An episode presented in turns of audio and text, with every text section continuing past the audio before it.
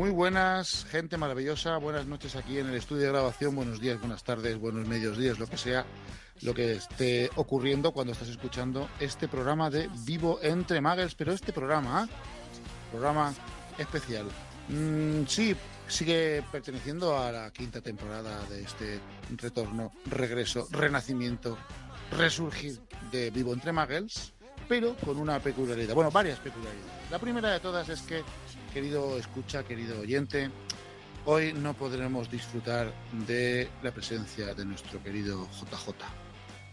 Sí, lo sé, es una noticia impactante, es grave. Si quieres dejar de escucharlo a partir de ahora, lo entenderemos perfectamente. Pero por razones logísticas y domésticas, el pobre JJ no ha podido estar hoy en la grabación de este programa. Esa es la primera peculiaridad. La segunda peculiaridad es que no va a ser un Vivo entre Muggles al uso. Este programa de Vivo entre Muggles está dentro de la iniciativa Podgaming, de la cual tenemos otra iniciativa que es la iniciativa Assassin's Creed. Eh, antes de este episodio, en esta iniciativa Assassin's Creed, eh, debes escuchar el episodio de Sector Gaming, que será el episodio cero, creo. Bueno, el orden creo que da igual, pero eh, número pero Sector Gaming ha hecho un programa especial sobre la iniciativa Assassin's Creed y después de nosotros grabarán Sector Gaming sobre el Assassin's Creed 1. Nosotros, en este Vivo entre Muggles, perteneciente a la iniciativa Assassin's Creed, vamos a hablar sobre los mitos y sobre los fundamentos en los que se pueden haber basado los creadores de la famosísima saga de Ubisoft como digo, JJ no ha podido estar, pero a esta, tarea titánica no la voy a enfrentar yo solo. Y me he buscado pues un equipo eh, de primera línea. Yo vivo entre Muggles, somos de tercera división, pero hemos fichado a dos de primera. Con nosotros, con todos los escuchas y la selecta audiencia de Vivo entre Muggles, tenemos a María Vázquez. Muy buenas noches aquí en el estudio. Bueno, tardes, mediodías, donde sea. Hola, ¿qué tal? Pues a ver qué sale de aquí. Y en el otro micrófono de invitados tenemos a Antonio Gómez, Nick Furia. Bienvenido, ¿cómo estás? Hola, ¿qué tal? Pues bueno, yo muy bien. Lo que pasa es que estoy esperando a ver el, otro de primera división que dices que venía y esas cosas, pero vamos, que muy bien, muy bien. Pues tú sigue esperando. Eh, yo, yo, encantado de estar aquí en, este el primer podcast que supe que existía. Este, o sea que encantadísimo. Bueno, pues eh, aparte de, estas dos eh, peculiaridades que tiene el programa, que no está JJ y que no va a estar dentro de la tónica normal, porque normalmente en Vivo Entre Muggles hacemos una entrevista a los invitados de una primera parte, porque hablando de algún tema relacionado con la cultura y tal, y luego hacemos unas recomendaciones. Hoy no, hoy vamos a centrarnos en el tema que nos ocupa de Assassin's Creed, pero em, la otra peculiaridad es tanto Antonio, Nick Furia como María son los primeros que repiten Vivo entre Muggles. Oh. ¡Hala! ¿En Sois serio? los primeros invitados que repetís Vivo entre Muggles desde su resurgimiento en la temporada 4. A ver, es que esto es. Mm, lo, lo, ha dicho Antonio antes. Esto es. Eh, Podcasters Origins, ¿entiendes? Es, es, el primer, es el primer podcast de los podcasts. Entonces, pues bueno, teníamos que repetir a narices. Honra, sí. Honrados que estamos por hacerlo. Si hay alguien de nuestra selecta audiencia que todavía no tiene ubicados tanto a, a Antonio como a Nifuria como a María, eh, deciros que María es del podcast Cita con Rama, directora alma mater, eh, espada, ejecutar, eh, guía, guía espiritual del podcast de ciencia ficción y astronomía Cita con Rama. Y a Antonio Nick Furia es eh, lo propio del, de la factoría Cassius Belli en casi todos sus programas, casi toda la, la cosa que, que, que, hace, sobre todo en, en Cassius Belli Podcast ¿no? y en Victoria. ¿verdad? Bueno, y luego el, todos los 10, ¿no? El Tanque 10, el Comics 10, el, el Aviones 10, el... Las cosas 10. El, el Ben 10 y todos, Ben 10 y todas esas cosas. ¿Verdad? Ostras, pues, ese chiste ha sido muy fino. Eh, está, está guay. Está sí. guay hasta para mí. No, sí, sí, sí, Le doy un ocho y medio. Está muy bien. Pues eh, aparte de, de que cada uno tiene su trayectoria podcastil, bueno, María también colabora de vez en cuando, ¿no? Con, con Casubel y con Victoria Podcast y todo eso, ¿verdad? Yo nunca digo que no. Yo nunca digo que no. Aquí estoy. A los podcasts. A los podcasts. Nunca digo que no a es los vicio, es podcasts. vicio. Es vicio, ¿eh? Lo reconozco. Como diría un amigo nuestro, el podcasting es tu objeto, tu objeto narcisista. Totalmente. Vale, pues también, aparte de, de, mm, eh, cada uno en su en su trayectoria podcastil, a María podéis escucharla en el Vivo Entre Magos número 9 de la cuarta temporada, Sci-Fi Sci-Fi a Feira. Hicimos un podcast muy guay sobre novelas de ciencia ficción y sobre la ciencia ficción y tal. Y a, a Nick Furia podéis, podéis escucharlo en el primer episodio de esta quinta temporada, que, que se titula Soy coleccionista, mamá, en el que hablamos, en el que hablamos del cómic junto con Antonio Warnet. Fue doloroso, doloroso, pero necesario. ¿Cómo doloroso? ¿Pero qué me estás contando? Hombre, sacar aquello, todas aquellas historias y, y- y empezar a decir uno al otro, a ti también, sí, a ti también me pasa. Fue, fue doloroso, fue doloroso. O sea, ¿A ti te ha pasado? Había- sí, a ti que me ha pasado. y, tal, ¿y cuándo tal? No, sí, es verdad. En fin, Es- Bueno. Fue catártico. sí, ¿Ves? Sí, también. tú lo escuchaste, María. sea. ¿a ti te Hombre, a ver, que me lo voy a perder yo. No, nunca me pierdo un Muggles. Eh, bravo, bravo. Bueno, esta es una de las cosas malas que tienen eh, invitar a, a- a- a- a María y a, y Furia, que, que he perdido dos escuchas. Porque son, de, son de los pocos que nos escuchan. Ah, Entonces, como que has perdido, ni de broma. ah, que lo vais a volver a escuchar otra Pues vez. claro. Otro soy de esos. Sí, sí, Otro sí. de- Somos enfermos. Vale, malitos. bueno, pues como... Estamos muy malitos. como- Bueno, este va a ser el, el programa de las peculiaridades, porque hay otra peculiaridad más. Porque vamos a hablar de la- dentro de la iniciativa Assassin's Creed, de la mitología y los fundamentos de Assassin's Creed, y ninguno de estos dos invitados insignes que acabo de presentar ha jugado a ninguno de los juegos de la iniciativa de, de la saga Assassin's Creed. Disculpe, María, sí. disculpe, disculpe, caballero, que el Assassin's Creed 2 me lo he pasado. No me lo puedo de creer. Pozi. O sea, María ya te tenía en un altar, ahora mismo eres Dios. Y me salen rayos y todo. Bueno, ahora porque estoy así en la penumbra, pero No sabía yo que tú habías echado ahí a videojuegos. sí, sí, sí. Una, una época de la PlayStation. Mira, mira qué bien. Sí, sí, El sí. 2, ¿pero el 2 con sus expansiones o solo el 2? El 2 Son dos, pelado. son dos, ¿qué Dos dices, chaval? Tampoco, no vayas a pedir, o sea, El primero de Ezio, ¿no? claro, o sea, eh, estoy, o sea, soy nivel dios, pero semidios, ¿eh? bueno, como esto es un eh, programa, ya hemos dicho, atípico para los escuchantes de Vivo Entre Muggles, no vamos a dar por hecho que la gente sabe de qué estamos hablando.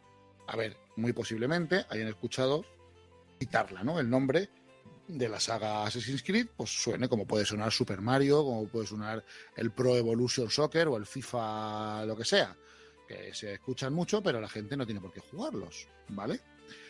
Es que somos uno de los pocos programas dentro de la iniciativa que no somos exclusivamente de videojuegos.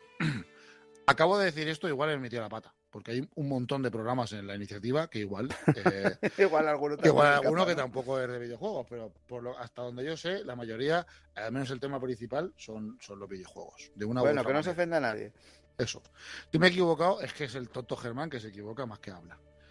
Entonces, eh, la saga Assassin's Creed eh, está ambientada en una hermandad de asesinos que existe en el mundo pues muchísimos cientos, mm, si no miles de años, y que se dedica a equilibrar un poco las fuerzas del bien y del mal, matando gente a saco paco de manera secreta. Es una hermandad secreta que se supone que no conoce nadie. Claro, porque si fuera así a, a la vista de todos serían simplemente maleantes. serían genocidas y punto pelota. Vale, eh, eh, una saga de asesinos eh, que, se, que se- tienen su propio credo, tienen una organización y demás, y tienen una némesis que son los templarios. Sí, querido escuchante que no sabía nada de la saga Assassin's Creed, en este momento y en esta trama, los templarios son los malos. ¿vale? Mm. Tú llevas Y los asesinos, los buenos. y, los, y, las, y la hermandad de los asesinos son los buenos. Eh, Sí, de, hecho, los, templarios son los que intentan dominarlo todo, controlarlo todo, decidirlo, eh, hunden y destruyen y tal a su antojo para sus propios fines, mientras que los asesinos simplemente quieren que la, huma- que la humanidad sea libre, tenga, su, tenga sus propias opciones, eh, pueda tomar sus propias decisiones y no sean guiados por una mano férrea que, que vamos, que quiere, lo que quiere es implantar su voluntad. Y que íbamos a hablar del- de la, eh, digamos, de, la, de lo histórico, de lo veraz que pueda ser esto, ¿no? Eh, no, de lo veraz no. es un puto Mm, videojuego, ¿no? Ya, ya, ya, ya, Ah, ya. vale. No. De lo verosímil. Vamos a hablar de lo verosímil, Ajá. ¿vale? De, de lo que, de, de qué cositas pueden haber usado los creadores de, de esta saga, de esta maravillosa ambientación y este maravilloso olores, porque es, es inmenso. Había, hay una película, Ujú. hay bastantes videojuegos. En, casi, en todos los videojuegos manejas a los asesinos, excepto en uno, que es el, el Rogue, el Rogue, Assassin's Creed Rogue, que manejas a un plario, que es un asesino, un asesino renegado, que trabaja, que se ha cambiado para trabajar para los malos. Ese no lo he jugado, Mm. ese no lo he jugado. Igual acabo de decir también otra barbaridad, pero vamos, hasta donde yo sé, eso. eso Hombre, es con la cantidad de ellos que hay, no haber jugado uno, no pasa nada. Pero yo digo que, igual he, dicho una barbaridad diciendo que es el único que tal y que cual. ¿Vale? Eh, es la, eh, una característica de, este, am, de esta saga es que es a lo largo de la historia. Está situada en muchos eh, ámbitos de la historia de, de la humanidad. ¿De acuerdo? Los primeros que son los primeros en editarse, pues uno de ellos está el primero, el Assassin's Creed 1, está ambientado en la en las cruzadas. De hecho, creo que es la toma de Jerusalén o una cosa así. Ya Sí. la juego hace mucho En, tiempo mi- y ya en no me acuerdo. 1191, sí. Luego, la- el 2 y todas sus expansiones están centrados en el rollo mm, los Borgia, Leonardo da Vinci, el Renacimiento. ¿eh? Leonardo da En Vinci, Italia, los sí. Borgia. En, el- en Italia con los Medici también, está por ahí en medio. Y el último creo que es el Revelations, el Revelations, es, está en, en Constantinopla. Está- bueno, es- Estambul.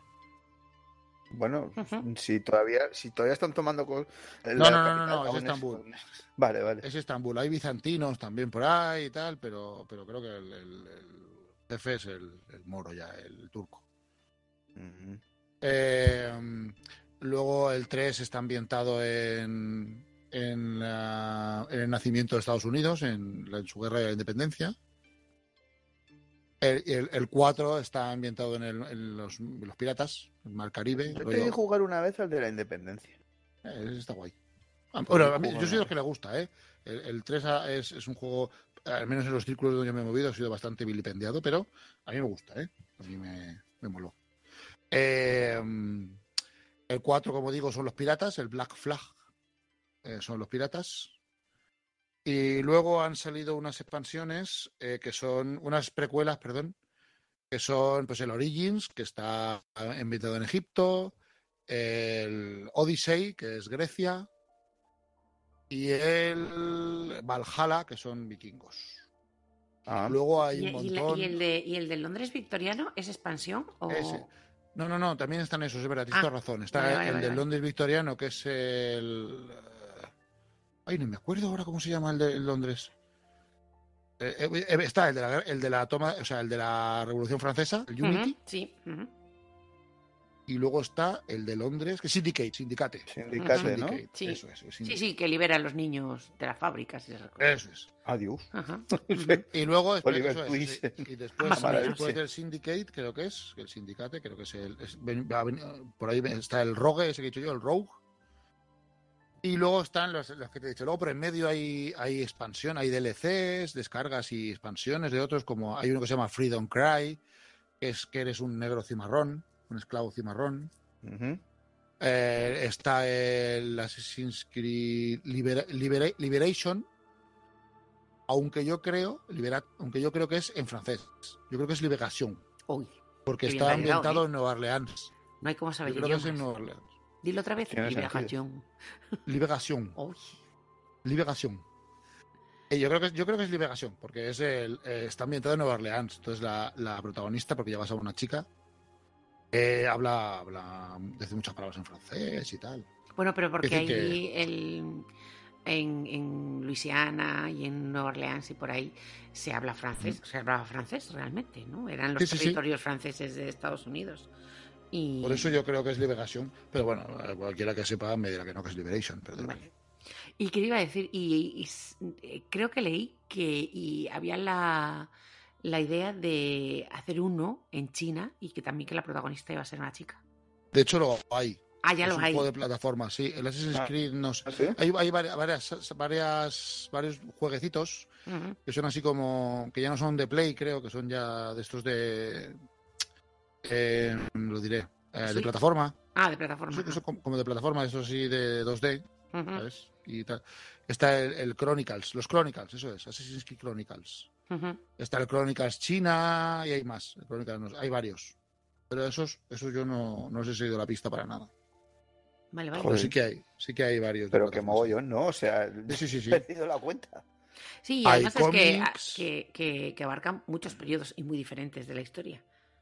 Sí, sí. Hay cómics, hay novela, hay una película, como hemos dicho, la película no tiene nada que ver con el lore en cuanto a continuidad, es decir, No, pero tiene como- a Michael Fassbender, yo qué ahí sé. está y sobra, ¿no? Yo, yo no, entendí, no entendí mucho de la... Yo la película sí que la vi y la verdad es que no entendí muy bien y creo que la tengo que volver a ver porque creo me dio la sensación de que no mm, no sé o no había visto nada o había visto tres películas no sabía al final no, no o sea eh, no, no había ahí como yo qué sé una historia o algo había como como un batiburrillo extraño pero bueno que, que vamos la tengo que volver a ver pero pero claro supongo que es que yo en el juego sé pues lo justito de lo, lo que me contabas tú Ujú. y poquita cosa más. Vale. eh, em, vamos a obviar la película, más que para este tipo de comentarios. No vamos a criticarla, no vamos a entrar a valorarla ni nada, ¿eh? porque Ajá. tiene mucha controversia y da para, da para tema y tampoco es lo que nos ocupa, ¿vale?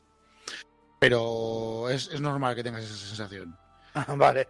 Sí, el sí, sí, que- sí. La tuve yo y eso que estaba fijándome en Fassbender nada más.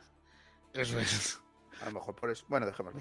Eh, Bueno, como hemos dicho, la saga Assassin's va recorriendo la historia, va recorriendo la historia de la humanidad con, diferentes- con diferentes personajes, pero también la cu- otra curiosidad que tiene este videojuego es que no es simplemente que una personita vaya haciendo esas cosas, no.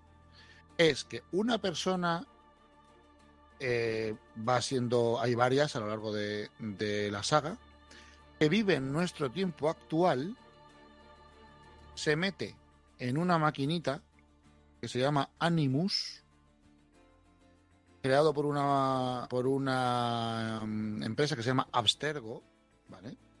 ¿Cómo? Sí, hay una empresa que se llama Abstergo con B, Abstergo. Suena ¿Alguien, a hongo. al- alguien no ha sacado, alguien no ha sacado buenas notas en marketing y aún así no han dado trabajo. Bueno, pues vale. Y que ha creado una máquina que se llama el Animus, en el que tú te metes y si tu línea genética coincide con algún asesino, con alguna línea genética de algún asesino, de algún, algún perteneciente a la hermandad de los asesinos, puedes recrear en ese Animus, es como la, la memoria genética. Recreas en el Animus lo que le pasó a, a tu antepasado. Vamos, que es realidad virtual a lo bestia. Pero con código genético. Es una cosa parecida. Tú te metes, en vez de viajar en el tiempo, lo que viaja es tu ADN, o sea, es tu memoria, es tu mente. Entonces tú vives a través de tu antepasado, de tu ancestro, las cosas que hizo. Esto en un principio Abstergo lo hace porque Abstergo, spoiler, ¿eh? Ojo spoiler, que quiera jugar a la saga, que, que no haya jugado y le interese, esto es un spoiler.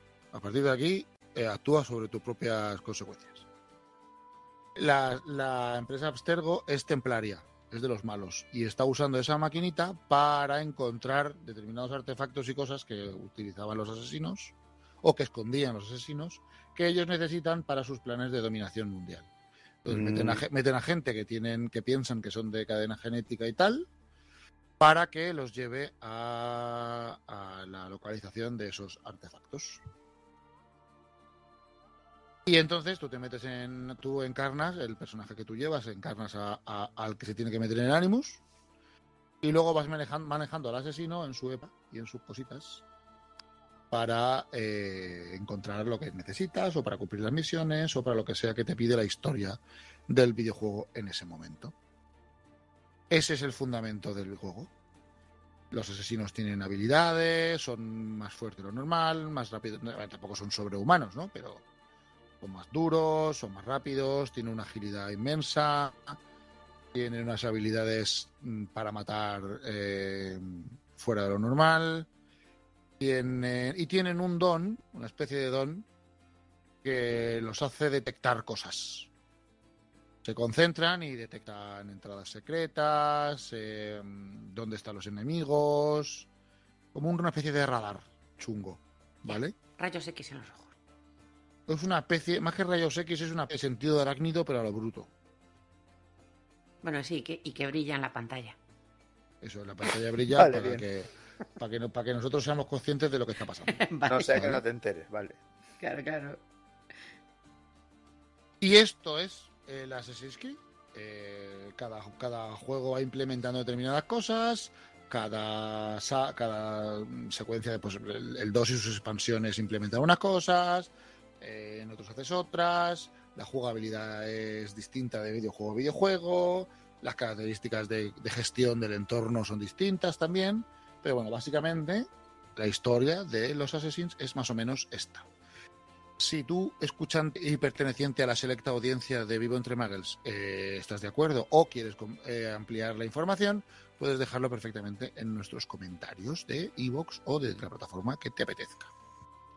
Muy bien, pues teniendo en cuenta esto, vamos a empezar por lo que yo considero el principio para que vosotros, estimados invitados, eh, nos hagáis una, una confrontación con los hechos históricos, con la realidad y con, con las posibles cosas que hayan podido utilizar los creadores de Ubisoft para eh, pergeñar todo este mundo que os acabamos de explicar en un ratito. ¿De acuerdo? Vale. Pues lo que yo considero al principio es la existencia propia de la hermandad. El videojuego se basa en una hermandad de- secreta de asesinos que se dedica a selectivamente ir eh, haciendo cosillas para que alguien que está intentando influir en los eventos históricos y acontecimientos mm, sociales y mundiales no lo haga. Eso. Eh, que hay algo que os suene por ahí, que pueda haber, hay algo que suene que diga, pues sí, pues no, pues esto, pues lo otro. Bueno, también, están los también podemos hablar de la, de la confrontación con los templarios, es decir, dos hermandades o, o dos facciones que luchan entre sí para el control o no control del mundo, de la sociedad. mm, bueno, no sé. Yo te diría que la, a ver, la, la secta de los asesinos y, y la y, y la bueno, lo, lo que es la orden de los templarios existieron, No fastidies. pero ¿Existieron pero- los asesinos? ¡Qué guay! Sí, Pero, pero, o pero sea, más que una orden, más que una cosa, era un grupo de bandoleros. O sea, Hombre, es- a ver, es una es una rama dentro de, de los chiitas. sí. dentro de los musulmanes chiitas. A ver, los, los musulmanes de to- todo el mundo principalmente pueden ser sunitas o chiitas, ¿no? Ujú. Según quien consideren que es el, el digno y, Sucesor de y- y- exacto, el, el- el auténtico sucesor de Mahoma. Y entonces cuando te dicen, no, mira, que, que, que dentro de los dentro de los chiitas eh, puede haber algo más. Es decir, hay, hay un Es- grupo es más, que se dentro llama... de los chitas hay un mogollón. Claro, hay, hay un grupo concreto que son los ismaelitas, Que lo- los chiitas admiten que, que puede haber un grupo de, de- de- de- de- de personalidades antiguas que se llaman los imanes, ¿no? Que, que tienen toda la autoridad y tal, pero según a partir de qué imán empiezas a considerar o según tal, pues hay, hay varias tendencias distintas, ¿no? Y entonces, pues eh, los ismaelitas son una de esas tendencias y hubo un grupo que fueron amalgamados por un santón, por un imán que les condujo a una especie de, de- de- de tierra prometida, ¿no? Hay una, era una historia muy curiosa que contaba Marco Polo, ¿no? En el, en el esto, el viejo de la montaña, se llamaba. Ujú, Sí, el anciano de la entonces, pues, montaña, sí. Se buscó una fortaleza que se llama Alamut, y ahí en Alamut, pues, y montó, un, montó una especie de, de- de capital del reino, y entonces pues eso, mm, dejando aparte que por los alrededores ciertamente se comportaban como bandoleros, se convirtieron también en sicarios de alquiler. Claro, claro, eran contratistas. Me refiero, o sea, cuando decía bandoleros, eran pues un grupo eh, con su, bueno, su, su vertiente religiosa em, eh, islámica, que ya hemos dicho, pero es que además se, especializaron en determinados trabajos, contratistas, mm, que diría Julio, ¿verdad? Eh, pues em, yo estaba diciendo bandoleros, pero era por eso, o sea, porque tenían unos, unos cometidos em, que además curiosamente no solamente partían de intereses, por ejemplo, del mundo islámico, sino que estaban muy a bien con, eh, con los propios templarios. Es decir, eh, creo que es notoria la amistad que tenía Ricardo Corazón de León con el viejo de la montaña. Bueno, pero que, era no sé, amistad. amistad, quiero decir, que se llevaban bien, que hacían negocios, que incluso debieron de planear alguna acción juntos. Mm.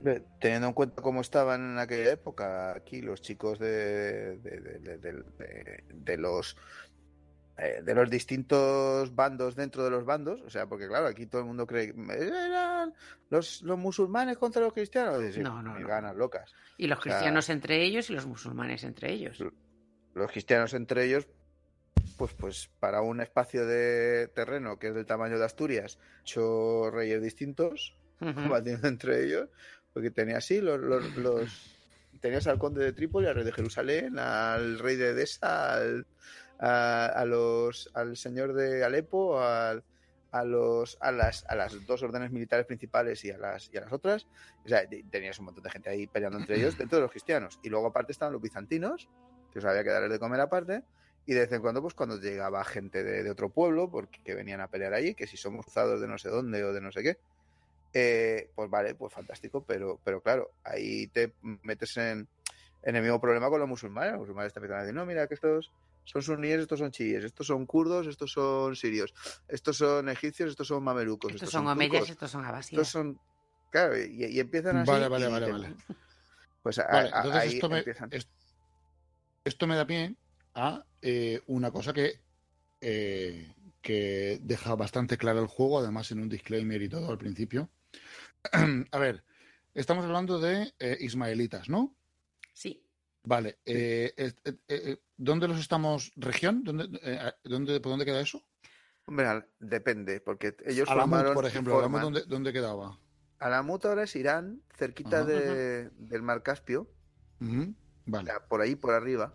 Está, no está muy lejos de donde están las montañas estas, el, Elbruz y todos estos montes del Cáucaso y todo eso. Este es un sitio muy, muy agreste. el, núcleo chi por excelencia es Irán, hoy en día. Hoy en día, sí, incluso hoy en día. Vale, entonces son ismaelitas, o sea, dentro de los chiitas, hemos dicho, o suníes. Sí, no, no, chiitas, chiitas. Chiitas, ¿vale? Encadenados en la religión musulmana. Vale, el videojuego deja bien claro que tanto los asesinos como los templarios no son de creencia religiosa. Es decir, ah, no. Hay un, no, hay un momento dado eh, durante, durante una grandísima parte del videojuego 1 de Assassin's Creed 1 es todo de cajón. Los templarios son señores con una cruz roja en el pecho y una armadura tal. Los asesinos van vestidos con sus capuchas y tal, todo muy árabe, ¿vale? Con sus fajines y todo. Pero llega un momento en el que descubres que un personaje histórico, un personaje concreto, importante en la trama y en la historia, que está defendiendo no sé qué ciudad contra los templarios, contra el ejército cruzado, es un templario. Hay, ah. musulmanes dentro de los templarios. Eso es y el propio lo que credo, los templarios.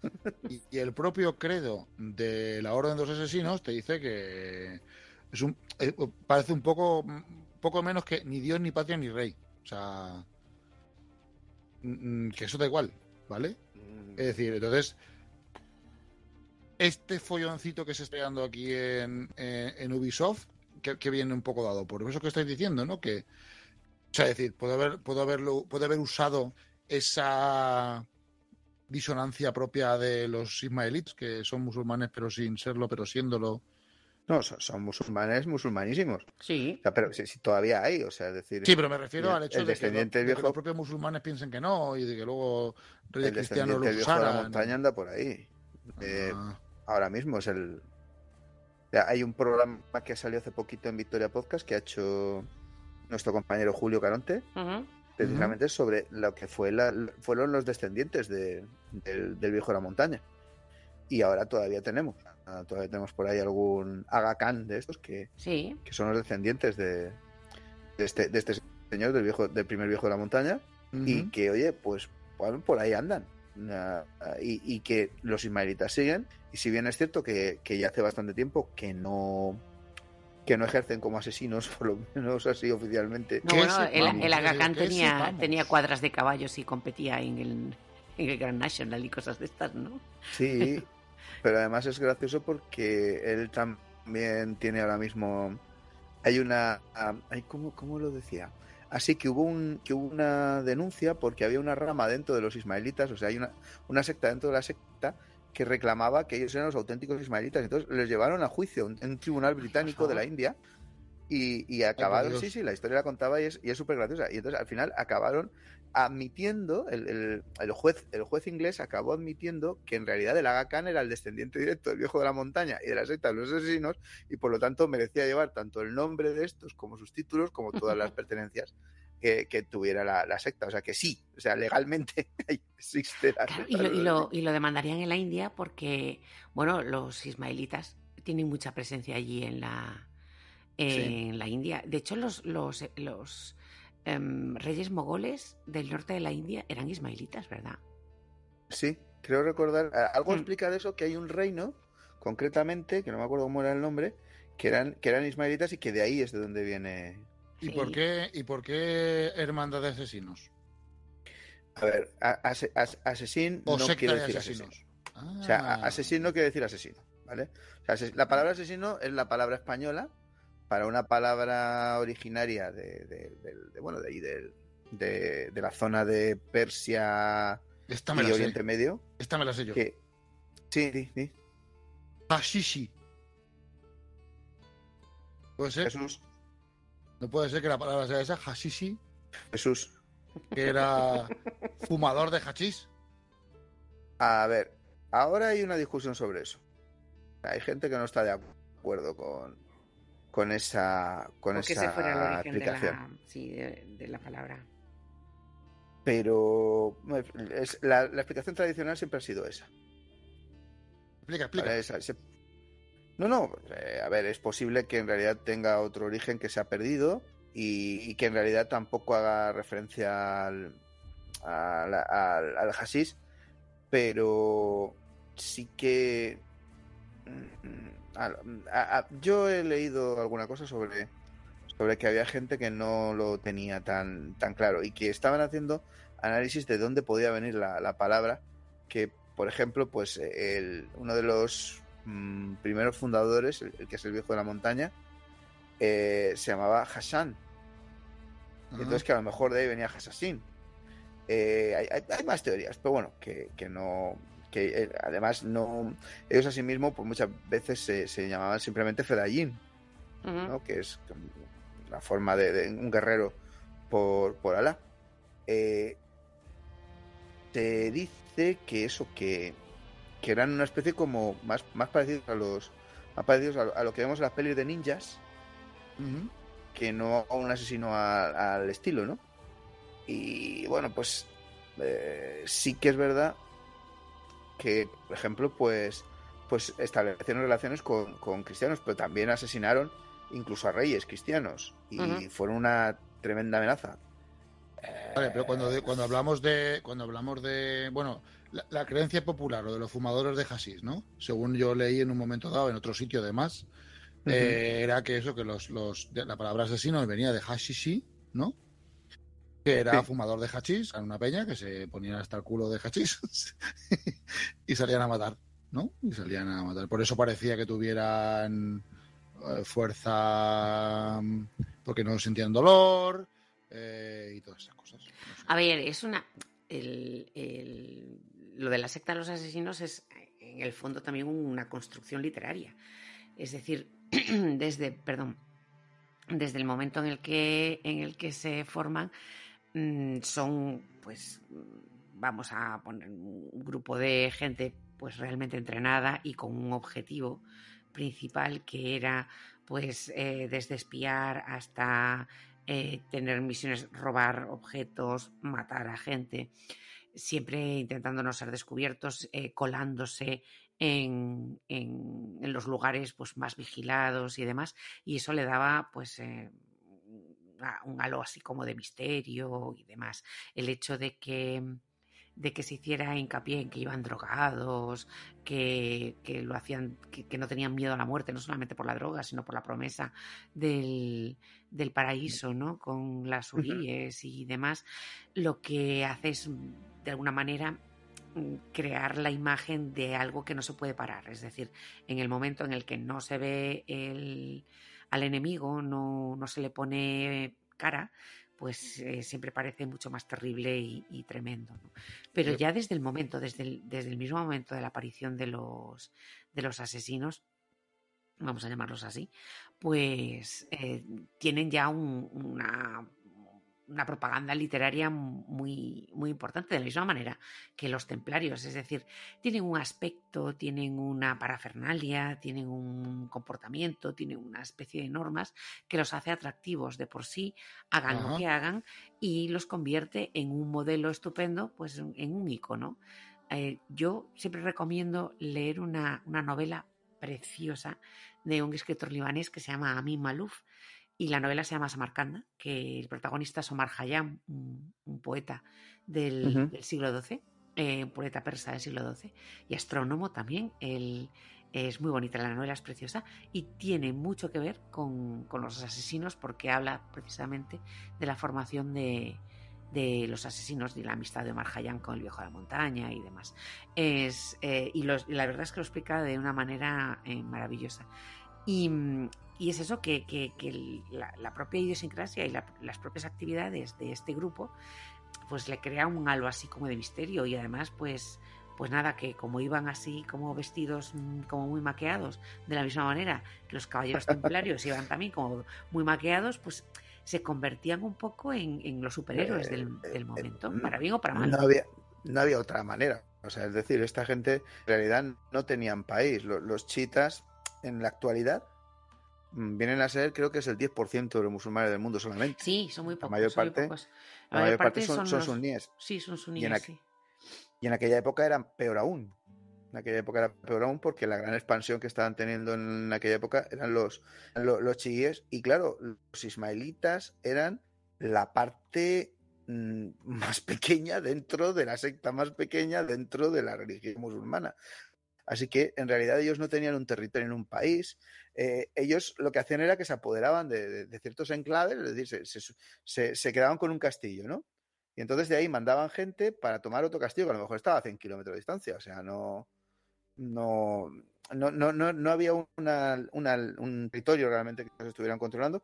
Ellos se hacían fuertes en ese castillo y, y, a partir de ahí, pues, pues ya ven a buscarme aquí. Y, la forma que tenían de, bueno, pues cuando tienen que pelear contra contra imperios mucho más grandes que, están en la zona y que mm, quieren quitar de en medio esa molestia o, o, los quieren utilizar de alguna forma, pues la, manera que tienen es, es, una guerra muy sucia, muy oculta, de, cogerte a un auténtico tío psicópata y darle un cuchillo envenenado, ¿no? Como cuando intenta matar a, a Ricardo Corazón de Lona, al rey Eduardo I de Inglaterra también intenta matarlo. Eh, y casi lo matan porque consiguió parar la cuchilla, pero tuvo que coger la punta con la mano y se envenenó. Estuvo a punto de morir de eso. Mataron a muchísimos gobernadores persas eh, o, turcos o de, lo que fuera que hubiera por ahí, selyúcidas, lo que fuera que hubiera por ahí. Y, de hecho, pues eso también. Eh, apoyaron a veces a la lucha pues, contra la Tercera Cruzada, o en otras ocasiones, pues sí que se pusieron de acuerdo con cristianos. Era, un. Era, una forma de sobrevivir, porque eran, estaban haciendo la guerra del pequeño contra el grande. Estaban en, una forma de combate muy asimétrico que, se jugaba. Entonces, pues eso, mezclaron fanatismo con un entrenamiento muy fuerte, con una deslocalización total y, y, bueno, basándose en que había pequeñas comunidades de, de, de su misma secta en ciertas zonas, en, aquí y allá, y que ellos practicaban mucho el ocultamiento de, de su, de su pertenencia a, esas, a estas creencias ismaelitas. Ahí es donde iba yo, ahí es donde iba yo, ¿no? De ahí, de ahí lo, de, lo de secta secreta, ¿no? Ya, ya, de ahí pero lo, de, que, lo que del es, secretismo, porque que es muy todo el mundo sabe quién, todo el ¿Por mundo qué? sabe que existen, pero nadie sabe quién es. Es decir, tú no vas por ahí diciendo, no, es que yo soy ismaelita. A ver, mm, Mm. las sectas no suelen decir eso, las cosas por ahí, ¿no? Sí. Suelen ser un poco más discretas. Pero, Pero, bueno, sí, pero sí. además es que la, el, el- el Islam, eh, uno de los preceptos del Islam es la profesión de fe. Entonces, a los cuatro vientos, además. Sí, sí, pero Sí, que tú eres musulmán, lo dices, pero que eres, no, que eres suní No. o chií también. Mm, Pero incluso. Pero que eres ismaelita, en- ¿no? Ya, pero Eh, la... El Corán también permite que en, en caso de riesgo eh, ocultar tu fe, o sea, temporalmente, y, hacerte, y, y camuflarte en medio de los infieles, o sea, también lo, también lo permite. Entonces, pues esta gente se, se agarra a eso como Ya, ya, ya, como un clavo con- ardiendo. considerando infiel a todo el mundo, incluso a los otros musulmanes, pues tú imaginas cómo es la cosa, ¿no? Entonces, pues, pues en fin, es, es un tema, es un tema chungo. Y ellos viven en una época pues como que es bastante complicado. No, no es, no es como decir, bueno, hombre, es que estamos valorando ahora la unión entre todos los entre todos los, seres humanos y conseguir también que la que la paz mundial reine no no perdone estamos aquí entre las cruzadas las invasiones de los mongoles y tartos la llegada de los turcos eh, los conflictos dentro de los califatos la separación de los persas eh, la revolución de Egipto los mamelucos o sea, no, mejor momento para, para predicar la tolerancia y la... No, yo- Entonces, lo que, lo que es pretensión, por ejemplo, llamémoslo mundana, es decir, tierras, castillos, eh, títulos, eso, no. El suyo era eh, difusión de la fe, No, ni siquiera, yo creo. ni siquiera. No. Supervivencia. No, es simplemente eh, seguir un mandato, seguir un mandato del, del bueno, de su, de su líder, que en este caso, pues eso es el viejo de la montaña, de Full on the Hill, que lo, que lo cantaron los Beatles y todo. Eh, eh, seguir ese mandato, pues eh, su líder eh, especificaba que era un mandato divino y se obedecía, punto. No hay, Claro. ni, Sí, siquiera, no- ni siquiera tenía. Ni Muy siquiera, sectario todo, muy sectario todo. no hay mucho debate. No. Realmente no hay mucho debate. entonces- No. No es y- ni tampoco ni ampliar territorio, que eh, ni conseguir más eh, más riquezas, ni aunque sí que las tenía, ojo que no que no era pobre. Anda que la Gakán eh, siempre Bueno, fue, es que el, luego- fue luego, claro, el- la a ver desde el siglo XVIII la figura de la es decir, el, el líder espiritual de, de esta secta, es el paradigma del hombre más rico del mundo. La, la cosa, la cosa es que sí hay un... mm, bueno, en un principio sí que le- les eh, llevan un- una forma de vida estética y, y, y esto tal, sí, lógico, porque ya hemos dicho que esta gente está en muchísimas dificultades.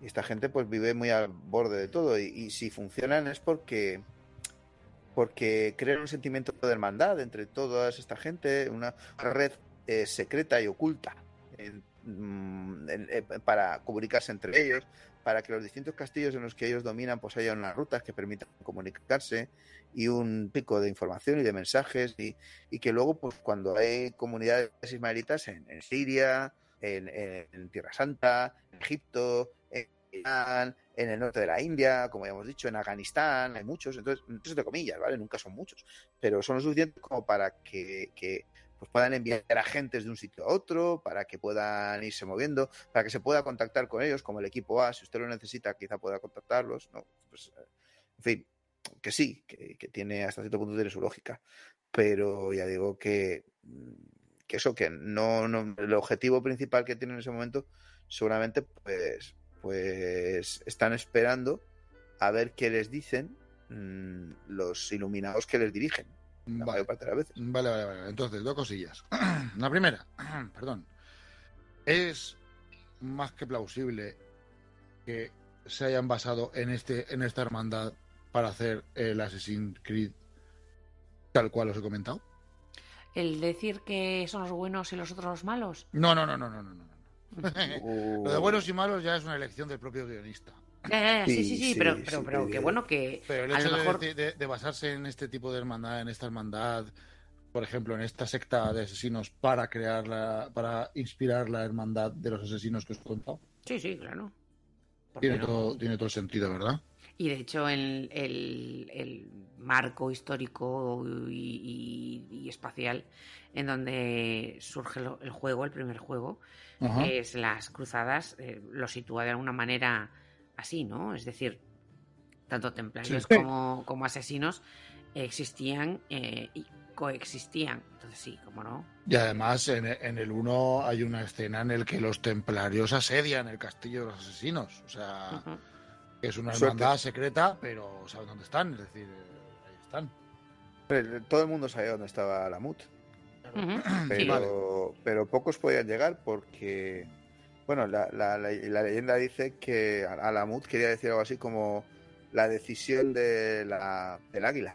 O lo que, lo- no, lo que, te- lo, que te, lo que te muestra el águila.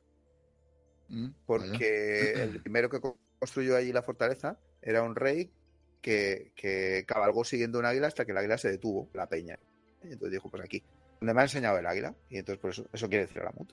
Ah, mira qué bien. Es un sitio que es un sitio que hoy en día, incluso si era llegar allí a malas, lo vas a tener difícil. O sea, Hay, un, pues, hay una peculiaridad también, en una cosa, un rasgo muy característico de este video, de esta saga de videojuegos, que es el salto del águila o el salto de fe. adiós. La vista de águila, que es la de me subo a un sitio y lo veo todo, y luego está la eh, el salto de fe, que es el saltar de un sitios súper altos y caer a montones de paja y tal. Es muy gracioso y suena, y cada vez que salta suena una águila. ¡Tui! Pues Está- mira. Eso sale en la peli. Sí, claro, claro, claro. sí, sí. Bueno, entonces, lo primero era eso, ¿no? Es decir, em, es más que posible que eh, tomando detalles y eh, y las cosas de esta hermandad de ismaelitas, de esta secta de ismaelita, de, esta secta dentro de la secta, eh, hayan, hayan podido utilizar todas esas cosas para eh, inspirarse y crear esta saga de asesinos.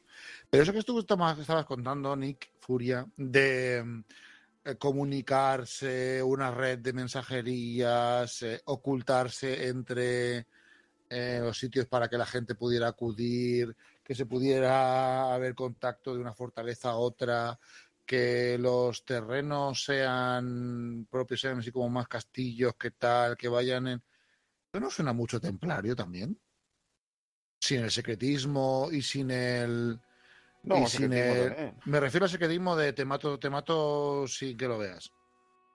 Mm, Bueno, los A- a- templarios. algo habría, pasa- algo habría, pero... A los templarios lo que pasa es que es otra historia bastante diferente. Los templarios no son una está dentro de dentro del cristianismo ni están luchando con su supervivencia hasta que llega el momento de luchar por su supervivencia. Pues es otro momento.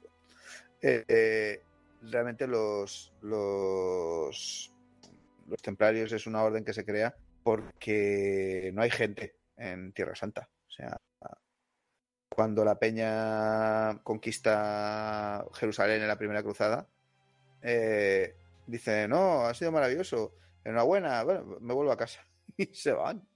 Sí. Se- el, rey, el rey de Jerusalén, Balduino, se queda así diciendo, "Eh, Claro, es ¿y que- no os vais a quedar?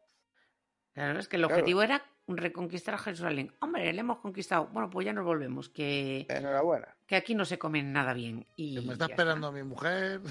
¿O No, no? eh, no creo a que esa fuera, no creo que esa fuera eh, la razón por la que volver, precisamente. No, es la excusa que daban. Vale, vale. Bueno, hay algún caso, pero, pero eso es para otro, otro, tema. Otro Hay otro podcast. videojuego también. Otro. Eh, realmente sí que es una sí que es una cosa que, que- que le plantea ahí la dificultad de, gente muy chunga que va contra nosotros y nos odia normal hemos arrasado todo lo que hemos pillado por delante y no ha quedado título con cabeza la toma de Jerusalén es una auténtica masacre Dice, pues, pues bueno, ¿sabes qué pasa? Que, no, aquí no se quiera eh, gente suficiente para poder defenderlo. Eh, ¿Qué podría ser? Mm, pues mira, vamos a intentar incentivar que venga la gente y tal. Y hablan con el Papa, hablan con todo, pero así no, no consiguen reunir mucha gente. Y de repente, pues se, se presentan unos señores muy simpáticos, franceses, que dicen, oiga, que, que queremos montar una, una especie de sarao aquí muy chulo. ¿A qué se refiere usted con.? Dice, bueno, pues mire, vamos a hacer como una orden guerrera y tal. Entonces, pues se quedan ahí de,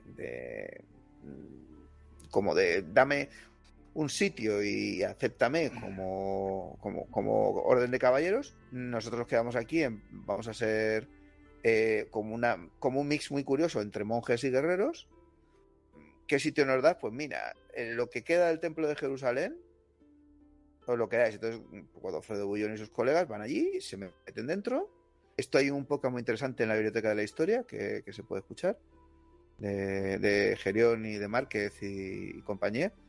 Y entonces, pues se, queda, se quedan ahí dentro de, de, del sitio este. Y al principio creo que solo son, son tres o cuatro. Y poco a poco, pues van haciéndose con un nombre, van atrayendo a más gente la orden se va haciendo cada vez más poderosa y, y pues acaban siendo un auténtico poder y, y, eh, ellos lo que hacen es ir construyendo castillos porque no son suficiente gente. O sea, no es como los, no es como los, los ismaelitas que van como el pueblo de Israel buscando un sitio para poder llegar, ¿no? Y tal. No, estos es que tienen que proteger eh, un terreno enorme, tienen muy pocas tropas y lo más lógico es construir un castillo. Y entonces, pues ahí donde van, van construyendo castillos, van haciendo castillos, hacen una inversión muy, muy grande en fortificaciones y de esta manera, pues ahorran personal. Y, y, es lo que hay. Y los grandes castillos de Tierra Santa, que todavía vas por allí y los ves, pues, pues que de los caballeros en Siria o todas estas cosas. En Siria hay un montón de, de castillos de estos, en, en, en Líbano también. Pues son castillos de esta época que construyeron para poder defender un territorio que es que, pues bueno, el rey de Jerusalén no tenía personal suficiente ni pasta para poder construirlo. Y los, mmm, los templarios en torno a esta empresa de defender Tierra Santa y de dotarlo de, de lo que sería el equivalente al programa espacial de esa época, que es construir castillos, es que claro, es que suena, ahora suena fácil, pero pero si nos planteamos que tenía muy poquita gente, muy poquito tiempo y unos materiales y una técnica muy limitada, lo de construir un castillo era la leche. O sea, era mandar un cohete a Marte. Y claro, ellos pues tienen que hacerlo si, si quieren garantizar la defensa de, Tierra Santa. Ellos tienen que, que, construir castillos. Y entonces mmm, empiezan a empiezan a recaudar dinero pues por distintos sitios, pues al principio porque porque muchos de los que entran en la orden ceden sus propiedades, entonces venden esas propiedades, luego dicen, no, pues vamos a hacer negocio con ellas, en lugar de venderlas, vamos a utilizarlas como base para, pues para especulación o para um, poder hacer um, un buen negocio, para poder sacar beneficios, para rentabilizar. Entonces eh, empiezan a convertirse en un poder económico importante, empiezan a, se convierten en una banca prácticamente, y ese dinero lo van dirigiendo, pues eh, ahora ya podemos discutir ¿no? hasta qué punto, pero, pero lo van dirigiendo para, para ese proceso de fortificación, para armar a más tropas, para llegar pues, más gente y al final llega un momento en que re realmente el reino de Jerusalén solamente se mantiene porque están las órdenes eh, militares ahí, porque están los, los, los templarios, los chicos de San Juan del Hospital y tres o cuatro órdenes más menores, pero, pero también importantes, que, que son las que defienden el, el territorio, ¿no? Y, y, y, es, y, eso, pues, al final, cuando llega la destrucción de los templarios, pues en parte es porque eh, ya llega un momento en que no queda Tierra Santa, se ha perdido, Jerusalén se ha perdido el reino latino, ya no queda nada que defender. Los templarios están reuniendo cantidades enormes de dinero para, para poder reconquistar Tierra Santa, según ellos. Y entonces, claro, mm, han, han, reunido tal cantidad de dinero a base de sablear a todo el mundo, a base de haber inventado las primeras letras de cambio, los primeros cheques al portador, las primeras, o sea, la, la primera banca realmente como la entenderíamos hoy en día, hacer préstamos, uh -huh. eh, hacer, eh, o sea, mm, ingresos, eh, te, te, tenían cuentas a plazo fijo, que tal, y, y préstamos personales, pues claro, la mitad de la mitad de- del- del presupuesto de Francia se iban a pagar las deudas de- del rey con los templarios. Pues al final el rey dice, "Me- se me ocurre que hay una forma más rápida de, pagar mis deudas. Y Claro. bueno, pues, Ya te digo.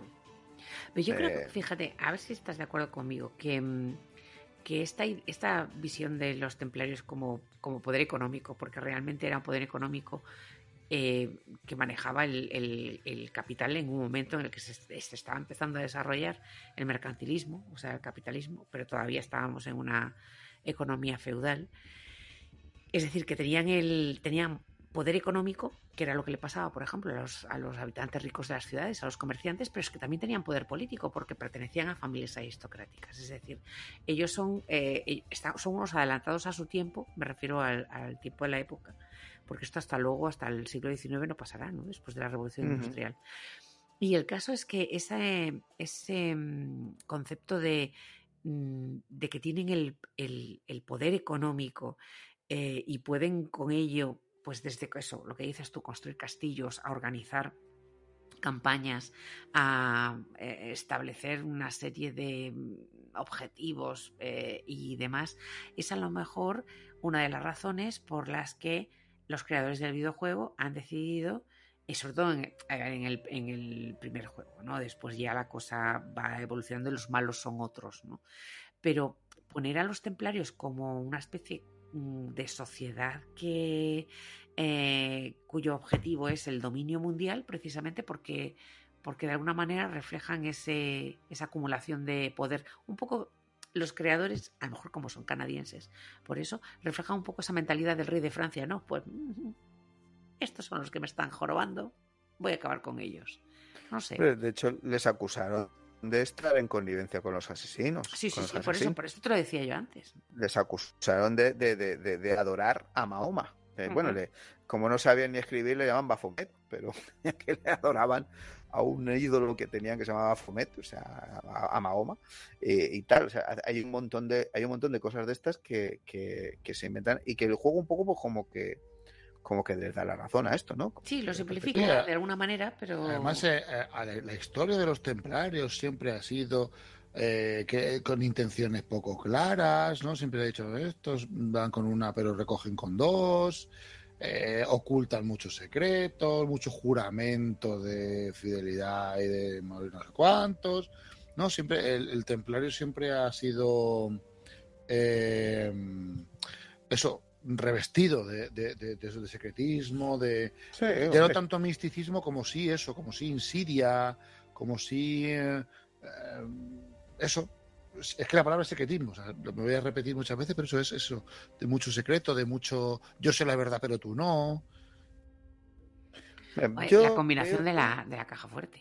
Ese es el secretismo. Eh, ahí. Se- hombre, sí, es que hay mucho de, de- de eso en realidad. Pues, hombre, luego cuando digan, no, es que los mm, el rey de Francia nunca consiguió cuál es el secreto del tesoro. Y hombre, pues sí, a ti te lo van a decir. O sea, es decir, te- eh, que, que sí que. Cuando yo ¿Sí? estudiaba, en, cuando yo estudiaba en, en los dominicos en Valencia, estudié un par de años de filosofía de teología, tuve un compañero que era de la Orden Supramilitar del Templo de Jerusalén.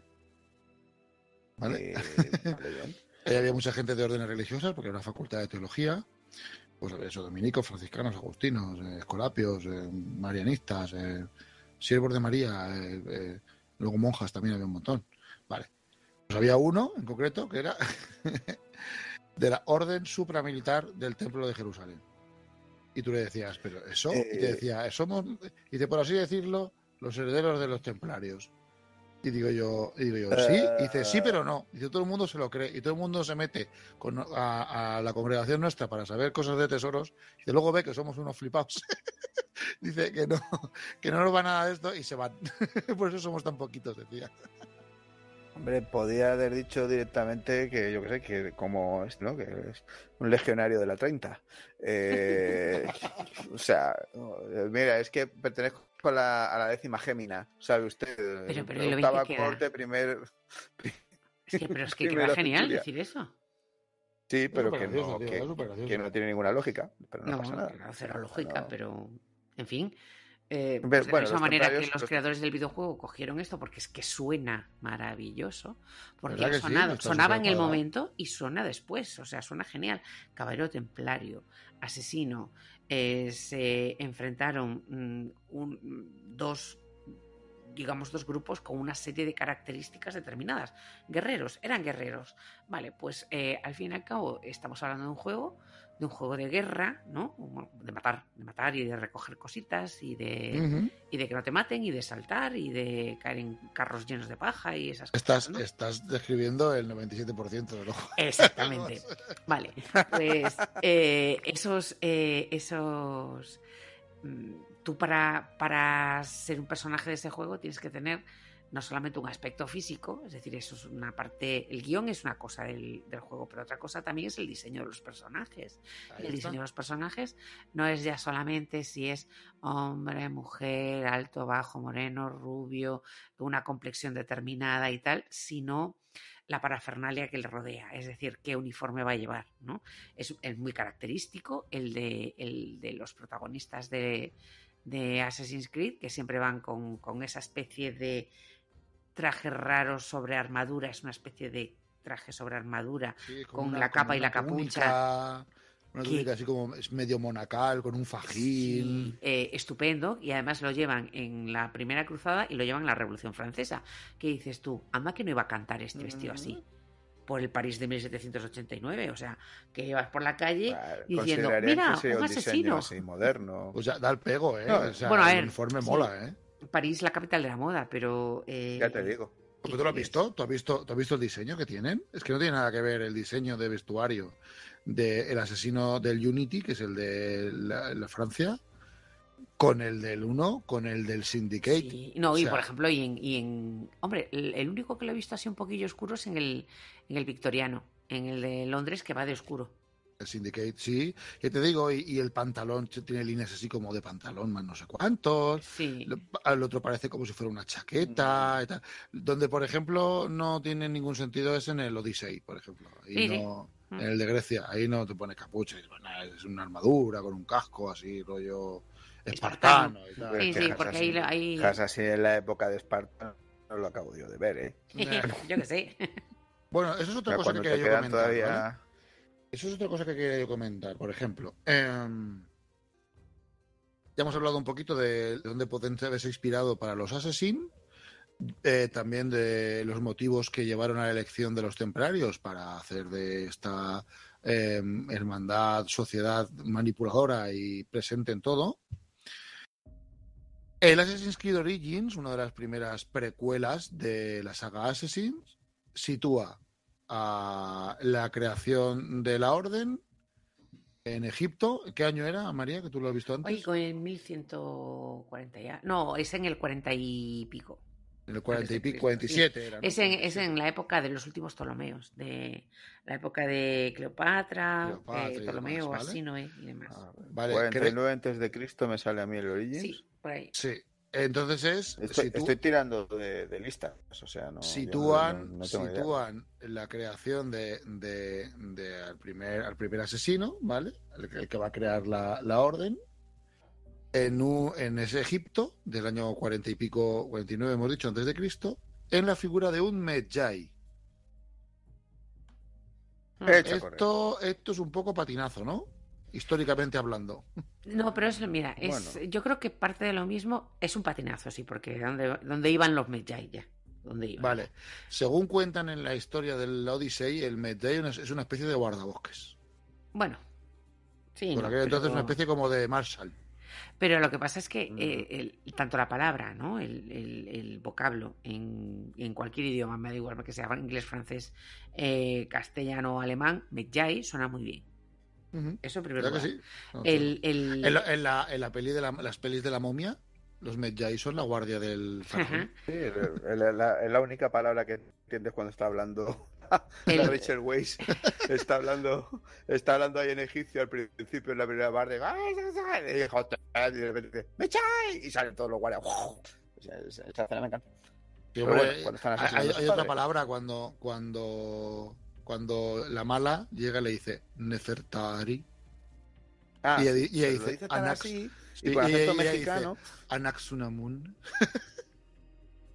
me acuerdo, me acuerdo, soy así de pero ahí friki, parece- Pero sí, pero parece, ahí parece como que está hablando de un, limpa- de un lavavajillas o algo así, porque... pero no, cuando dicen Nejai, ves que los Nejai levantan la cabeza... ahí,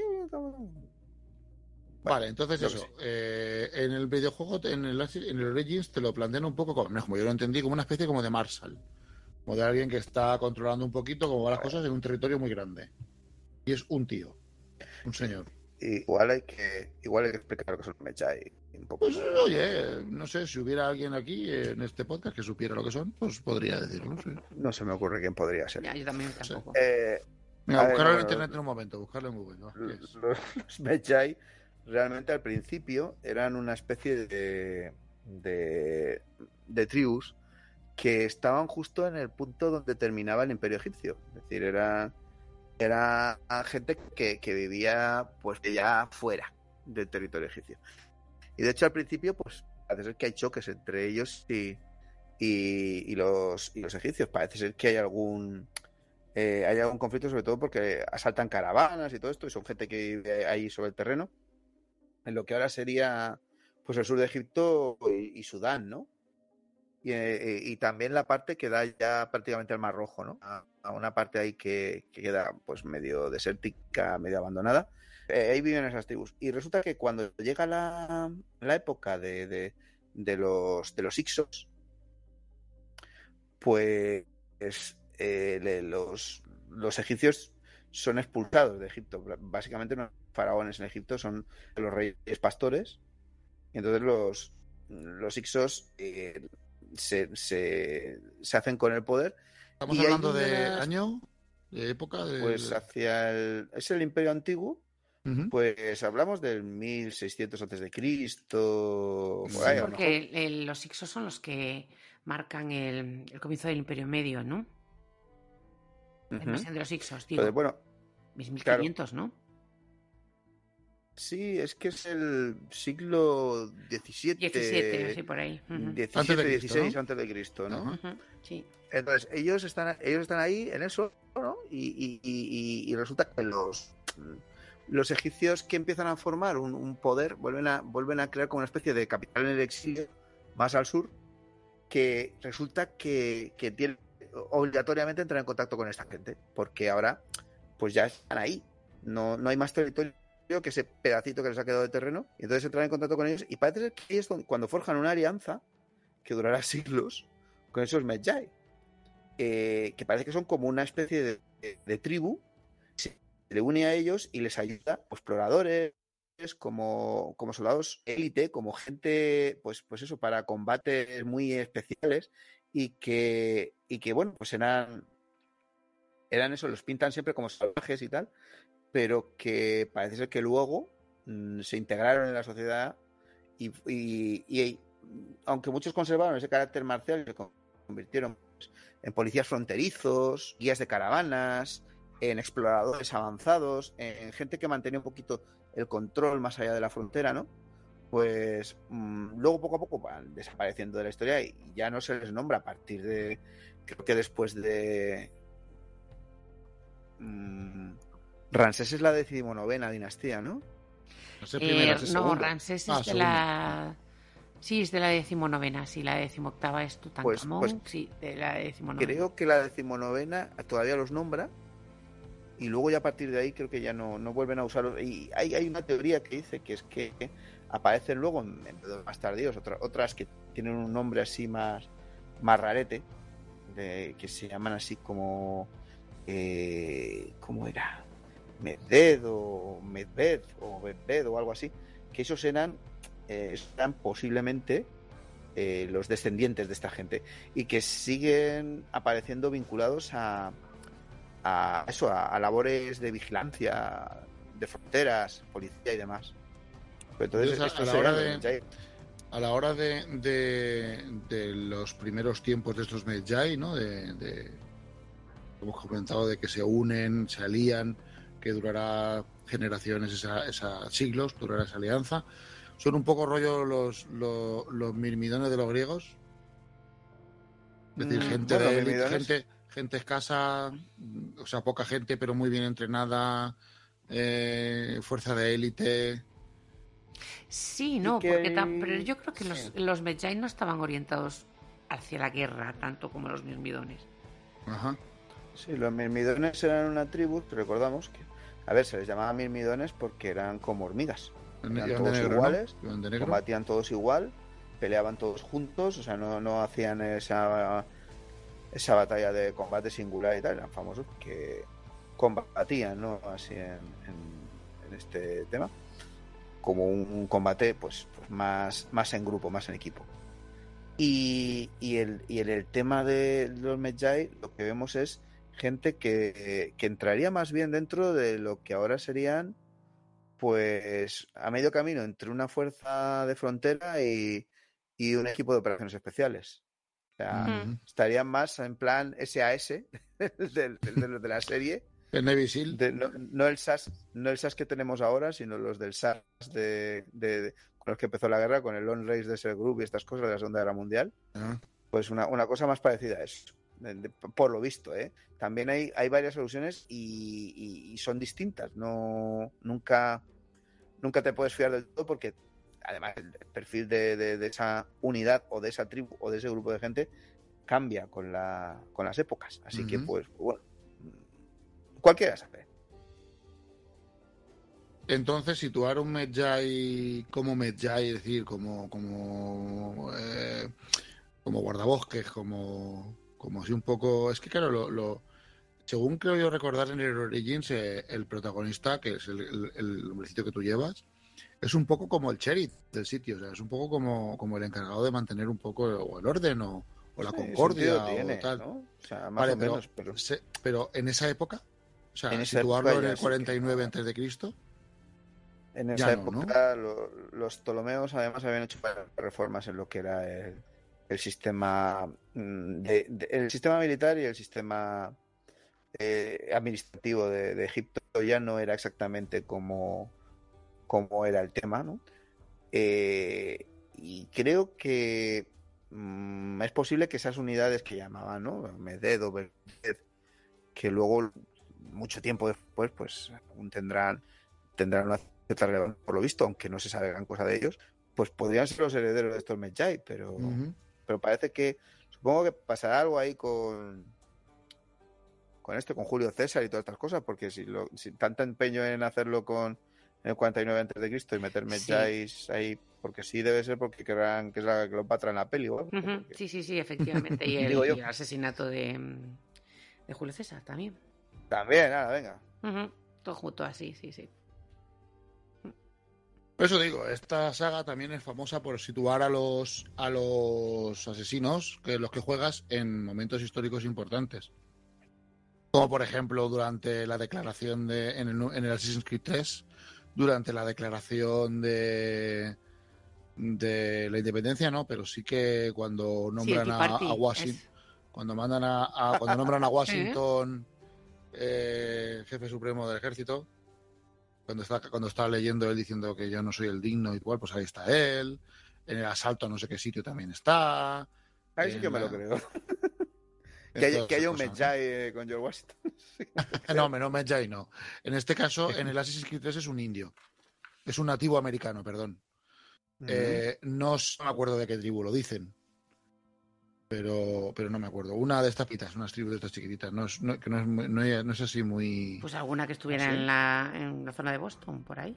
Ahora mismo no caigo. no, es muy famosa, no, no, es, no es ni su rollo Cheyenne, ni Sioux, ni Pie Negro, no, ni porque esos son de Eso otra parte de Estados Unidos. Es otro rollo, no me acuerdo ahora cuál es, la verdad. Me- no, no recuerdo qué, qué tribu es, además lo dice. Es pequeñita y que es así. Pues, rollo, rollo Medjay, es decir, poco, o sea, es elegido, ¿sabes? También muy, muy así, ¿no? Entonces, eh, pues eso, no es de extrañar que en el asesinato de Julio César, pues metan ahí eh, la presencia al menos de un asesino. Bueno, va a ver si va a tener que estar en todas las estas. A ver, dice, estoy, mis- estoy buscando aquí Mohawk. Ah, Mohawk, sí. Mm, No me acuerdo, la verdad es que no me acuerdo. Puede Dice- ser, porque Pues, eso además, sí como- que vivían como por esa zona. Como tiene un nombre muy... Británica y Mohawk. Sí, porque su padre es. Su padre es. ¿Un Inglés. pirata o no sé? Jolín, vaya, vaya linaje. Bueno, no, en fin, sí, pirata vale, no. mejor. Además es muy gracioso porque ese juego empieza, el Assassin's Creed 3, los compañeros de la iniciativa que hablen de, de este videojuego ya, ya ahondarán eh, en detalles. Eh, alerta spoiler, si quieres jugar a este juego, acuérdate. Eh, te empiezas a jugar con un señor inglés, eh, creo, que, creo que está, creo que es en Inglaterra, que está en Inglaterra, en un, teatro de la ópera y tal y cual, y que se mueve como un asesino y tiene las armas de los asesinos porque una de las de los detalles que me- también me gustaría preguntaros es eh, esa arma característica, ya luego hablamos. Eh, y, y mata a una persona y tal y cual, y luego te das cuenta que es un templario.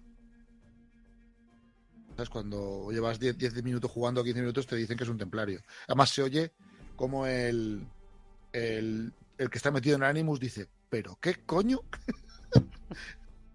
Está muy guay porque estás ahí, no sé qué, y de repente dice: Es un templario, y, y, y oyes como el, el, el que está metido dice: ¿Pero qué coño? es muy, es muy gracioso. Ah, ah, bueno. Y luego este hombre viaja viaja a Inglaterra, a Estados Unidos, a bueno, a América, al continente americano, y tiene un hijo, y, y el hijo es el, el protagonista que tú manejas durante el Assassin's Creed 3. Mm. Vale.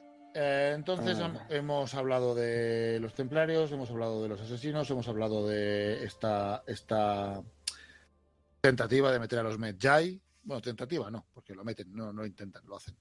Está, eh, lo- los motivos por los cuales han podido elegir a un Medjay, ya sabemos que históricamente es un poco patinazo, pero bueno, tiene, Pero tiene- estéticamente queda genial. tiene sentido estéticamente y en guion. Y luego en eso de- en el hecho de que los- un un Medjay sería más o menos lo que te plantean en el juego. Aunque te lo planteen en una época en la que no puede ser un Medjay. Pero bueno. No sé, es como si te, como si te plantearan un cruzado, eh, no sé, Pues en la Revolución Francesa. la Revolución Francesa. Vale, ¿Tú crees? Muy bien. Ahora yo quisiera hablar de eh, el arma característica de los de los templarios, o sea, de los perdón, de los asesinos. Es una daga retráctil que se que se, o se guarda y se saca, situada en la muñeca, en la parte de, de la palma de la mano, ¿no? Que con unos movimientos la garra sale, la cuchilla sale y con otro movimiento se vuelve a meter. ¿Vale? Y el del Assassin's Creed Origins te dicen que se cortan el, el dedo, no sé si es el anular, creo que es, o no sé cuál es, para que la daga salga mejor. Dios santo. Mira, a Luego Spiderman no le hace el- falta hacer eso, ¿eh? ¿Eh? A Spiderman no le hace falta hacer eso. No sé cortarse yo, ningún ¿eh? dedo. No, Pues este sí que se corta uno, como si, además como signo también de compromiso. Y se lo Eh. corta para. A ver, en, en todos los, en todos los, los juegos meten un rollito sobrenatural, eh, e- extra, eh, eh, extrahumano, ya sea mm, con temas de dioses, con temas de destino, con temas de extraterrestres incluso.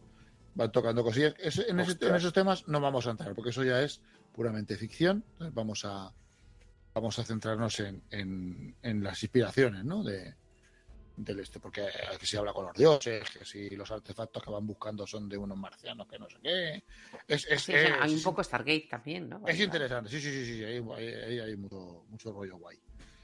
¿Vale? Eh, Luego también que si esto, las cosas pasan por el, el- hecho de los dones que se supone que tienen los asesinos y demás. María, ¿qué están moviendo, hija mía? Perdón. Estás trasteando. No, estaba abriendo un cajón. Perdón. Parece JJ cajón? ya abriendo cajones durante la grabación. Bueno, eso es un chiste muy interno. Vale. Eh, esa, esa arma, esa arma oculta que sale, que te mata, que implica un- una de esta concreta. ¿Qué me decís de eso? eh, me parece que es una cosa un poco chunga, ¿no? Eso. Bueno, O sea- es, es fantasiosa. El- eh, aquí tendría que estar Diego, que sabe eh, Claro. sobre todos los, eh, todo lo posible sobre mm, las armas y demás. Pero, pero bueno, supongo que algo similar tendría que haber. Quiero decir, lo de esconder un puñal en la manga, pues a lo mejor es como más viejo que, que el sarampión. Sí, hombre, eso. Claro, eso, se, eso que se- se ha visto toda la vida. Pero bueno, de hecho, fíjate, del, mm, siempre, ha, siempre ha estado la historia de, de los grandes magnicidios que han sido hechos con armas ocultas. ¿no? O sea, por ejemplo, la, la coste que había habido de que de que el, el rey Versalles, el rey de Francia, no le, no le podía visitar ningún monje, venía por un incidente insignificante en el cual el del rey Luis XIII, Enrique de Navarra era, eh, no recuerdo, pues le, le- lo, lo- lo apuñaló un monje que se presentó delante de él con una petición y llevaba un cuchillo y lo mató.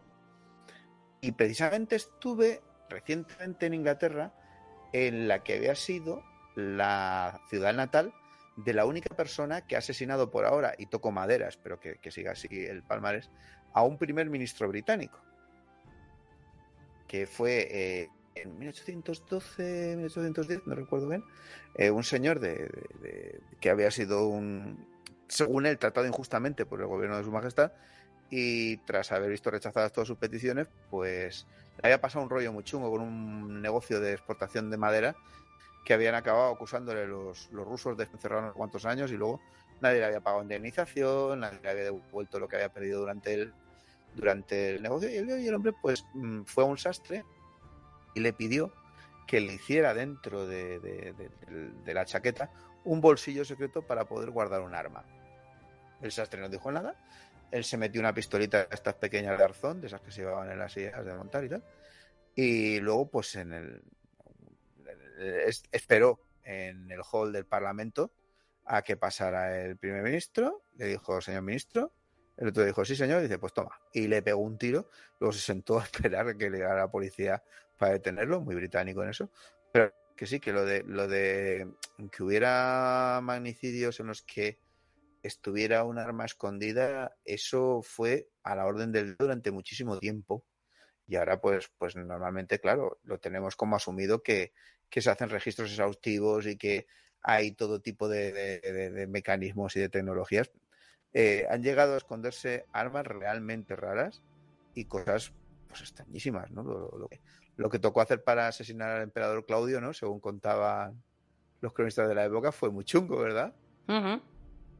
Cuenta, Y cuenta. la- Queremos saber, queremos saber, cuenta. pues su, su, su mujer tenía un hijo que no era hijo suyo, que era Nerón, ¿vale? Que había sido adoptado por, por Claudio, pero había la posibilidad de que al final, pues, pues no, no heredara Nerón. Así que, pues, se le ocurrió a la, a la Agripina esta acelerar el tema y entonces pues le hizo una tortilla de setas envenenadas al emperador. Entonces el emperador se sintió mal después de comerse la tortilla de setas envenenadas. Dijo, oh, me siento mal, me duele la barriga, voy a potar. Sí, sí, claro, llegó el médico, dijo, uff, uff, este hombre, este hombre lo han envenenado, hay que hacerlo vomitar. Y cogió un pincel y le hizo cosquillas en la garganta, o sea, le, hizo abrir la boca y le hizo cosquillas ahí en la, en la campanilla para que vomitara, ¿no? Y el tío había envenenado el pincel porque también estaba conchado. Con lo cual, pues le hicieron la, le hicieron el doble sándwich al pobre. Ahí, entonces, pues sí, es, es normal de ahí. Claro, y está genial que para un videojuego te quieras escoger para tu personaje un arma icónica, ¿no? Algo que, que además supongo que, que irá saliendo en todos los, ¿no? En Todos, todos, en todos todos. los asesinos. De una manera o de otra, pues, pues saldrá, ¿no? Y tal.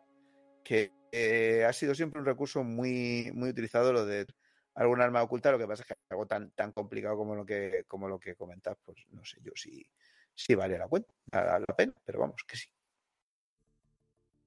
No, no, no hay ningún así mm, registro de nada que os suene a vosotros de, de una arma así de retráctil, por ejemplo. No.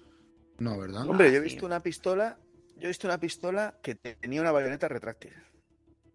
Que eso es- era genial, era una pistolita pequeñita que tenía una, una cuchilla que estaba montada debajo del cañón, la desplegabas y era y hacía un, hacías una daga. O sea, estaba muy bien. ¿Pero se desplegaba solo o Pero- tenías tú que abrirla en plan facada? No, tendrías que abrirla, ¿no? Tenías que, yo lo que, yo lo que vi era que tenías que abrirlo, pero no hubiera costado nada ponerle un cierre con muelle Ya, y un que se mecanismo ahí pudiera quitar. botoncito. No, no- no costaría nada, o sea, era una, era una obra de arte tan bonita que, que daba gusto verla, pero da, da un poco de cosa por eso, porque ves que, que si no hubiera costado nada ponerle un muelle para que saltara hacia adelante y una retenida para, para fijarlo así, simplemente con un movimiento de, de un par de dedos y, y ya la tendrías montada. Pero, pero vamos, era pistola de, de munición mm, para munición muy pequeñita. O sea, de liguero. Era una de liguero con bayoneta re- retráctil. Ujú. Me gusta, me gusta la Pistola de idea. liguero. Mm, Claro, claro, Joder. es que las pistolas de liguero eran geniales. Eran super mini. Sí, los, los pimenteros esos, ¿no? Que, que disparaban, a lo mejor tenían ocho cañones, ¿no? Y disparaban munición pequeñita. Sí, sí. Pues eso también era. En fin. Pues yo creo que hemos tocado los temas inspiratorios, de inspiración, inspirantes, inspirativos, mm, más que de sobra. Es decir, luego ya. ¿Eh? Te veo inspirado. La inspiración que me ha dado. ¿Inspiramos? Inspiramos. Eh, el caso está Se en me va el ánimo. Yo creo que. ¡Ay, por Dios! ¡Dios! ¡Ay, qué dolor! ¡Ay, ay! Mis costillas. Las buenas, me duelen las buenas. Eh, bueno, yo creo que por lo que es lo que es basado en lo que se basa, el- podríamos hablar un poquito del credo, ¿no? Que tienen ellos, que tienen los asesinos, del nada es verdad, todo está permitido. Eh, son una especie como los asesinos son una especie como de anarquistas organizados. No, Sí. yo creo que más bien nihilistas. O sea, sin más. Ya está. Por lo de anarquismo nada, porque si sigues al viejo a la montaña, muy anarquista no eres. Eso te digo yo, anarquistas moderados. No sé yo. no. Son cosas muy raras, porque tienen un gran maestre de los asesinos y tal, pero luego son de los de hago un poco lo que me da la gana, ¿no? Hombre, tampoco será para tanto. Será. Pues tendrán sus normas. Así sí, así no. Cielo santo. Me parece que vamos a cerrar el programa ya, porque a estas horas de la madrugada estamos ya que nos morimos de- de- de- del, del A ver, cansancio, del que, sueño y de esto, todo. que esto es una secta, no una anarquía, oiga. Claro. Eso es como lo de como lo de Samuel Belén, ¿no? Si no creo en la católica, que es la verdad, la de verdad. Pues nada, Bueno, nada, pues- Esto, es, esto es una secta. eh, hagamos una tortilla con ella. eh, porque se la daremos a comer a un De, emperador. de sectas venenosas. Ajá, Uy, por favor, venenosas. vámonos, vámonos. Sí. vámonos. Vámonos ya, sí, sí. Vale, y solo una última cosa. Eh, históricamente hablando, eh, aunque sea en el imaginario así un poco más, en- de- más, de- más que de historia de leyenda, esta lucha del bien contra el mal, esta existencia de dos facciones, esto es un- sí que es un leitmotiv en- ya no solo en la creación literaria, sino en el propio imaginario de la leyenda, ¿no? De, cualquier sociedad. Hombre, sí, porque eh, se supone que si luchar bien buenos contra buenos, pues entonces los buenos se acaban entre ellos. Eh, no es operativo. El caso es que si tú ejerces una violencia sobre el otro, el de enfrente, tienes que tener una excusa. Y la excusa es que eh, esa, pers- esa persona o ese enemigo que tienes enfrente no es bien. Punto. No es bien porque no sigue las, es, es como en la- las reglas establecidas, porque no creen lo mismo que tú, porque no tienen la misma visión que tú, porque se come a los niños, porque no sé, lo que sea. Pero, pero es como, es como el amanece que no es poco, o sea. Pero padre, ¿por qué mató a madre? Ya te lo he dicho. Porque era mala, hijo. Porque era mala. Era mala. Exactamente. Es decir, un montón de veces. el- es la justificación para. No, mira, yo vivía muy tranquilo y vino este a poner la finca al lado y me, y me movió el marco mm, dos milímetros. Ya, pero Vale. yo, voy un poco más para allá, en el sentido de, de algo más global. O sea, algo más, un- un- como un bien común y como un... Nada, olvídate, eso es, eso es una. Bueno, bien, global. Es un, un bien- concepto, es un concepto muy persa, ¿eh? Es un concepto muy persa. Los persas sí que pensaban así, ¿eh? Realmente, o sea, he tenido, bueno, hombre, si tú lees lo que decía, ¿cómo era? Era, era, era Ciro el que monta el pollo de es que tuve que matarlos a todos porque en realidad estaban poseídos por un demonio o no sé qué y para restaurar la verdad en el mundo, o sea, cuando te lees las declaraciones que hacen el- el- la- la- las piedras esas de Beistún y todas estas cosas, cuando te Ese lo que pone, dices, Ciro. madre mía. Ese era Ciro. Pues esto es, pues es- eh, dices, esto es un prólogo para, para el guerrero del antifaz o algo así. O sea, esto, es- es- esto de- no sé de dónde lo ha sacado, pero sí, sí, es una cosa muy. Ellos sí que pensaban en ese plan. Ellos pensaban realmente que, que hay dos principios fundamentales Pero que bueno, son Aura Mazda y Arrimán. Claro, que es el manicaísmo, ¿no? Es el. Bueno, el cristianismo se llama maniqueísmo. ellos Maniqueísmo, le llamaban zoroastrismo.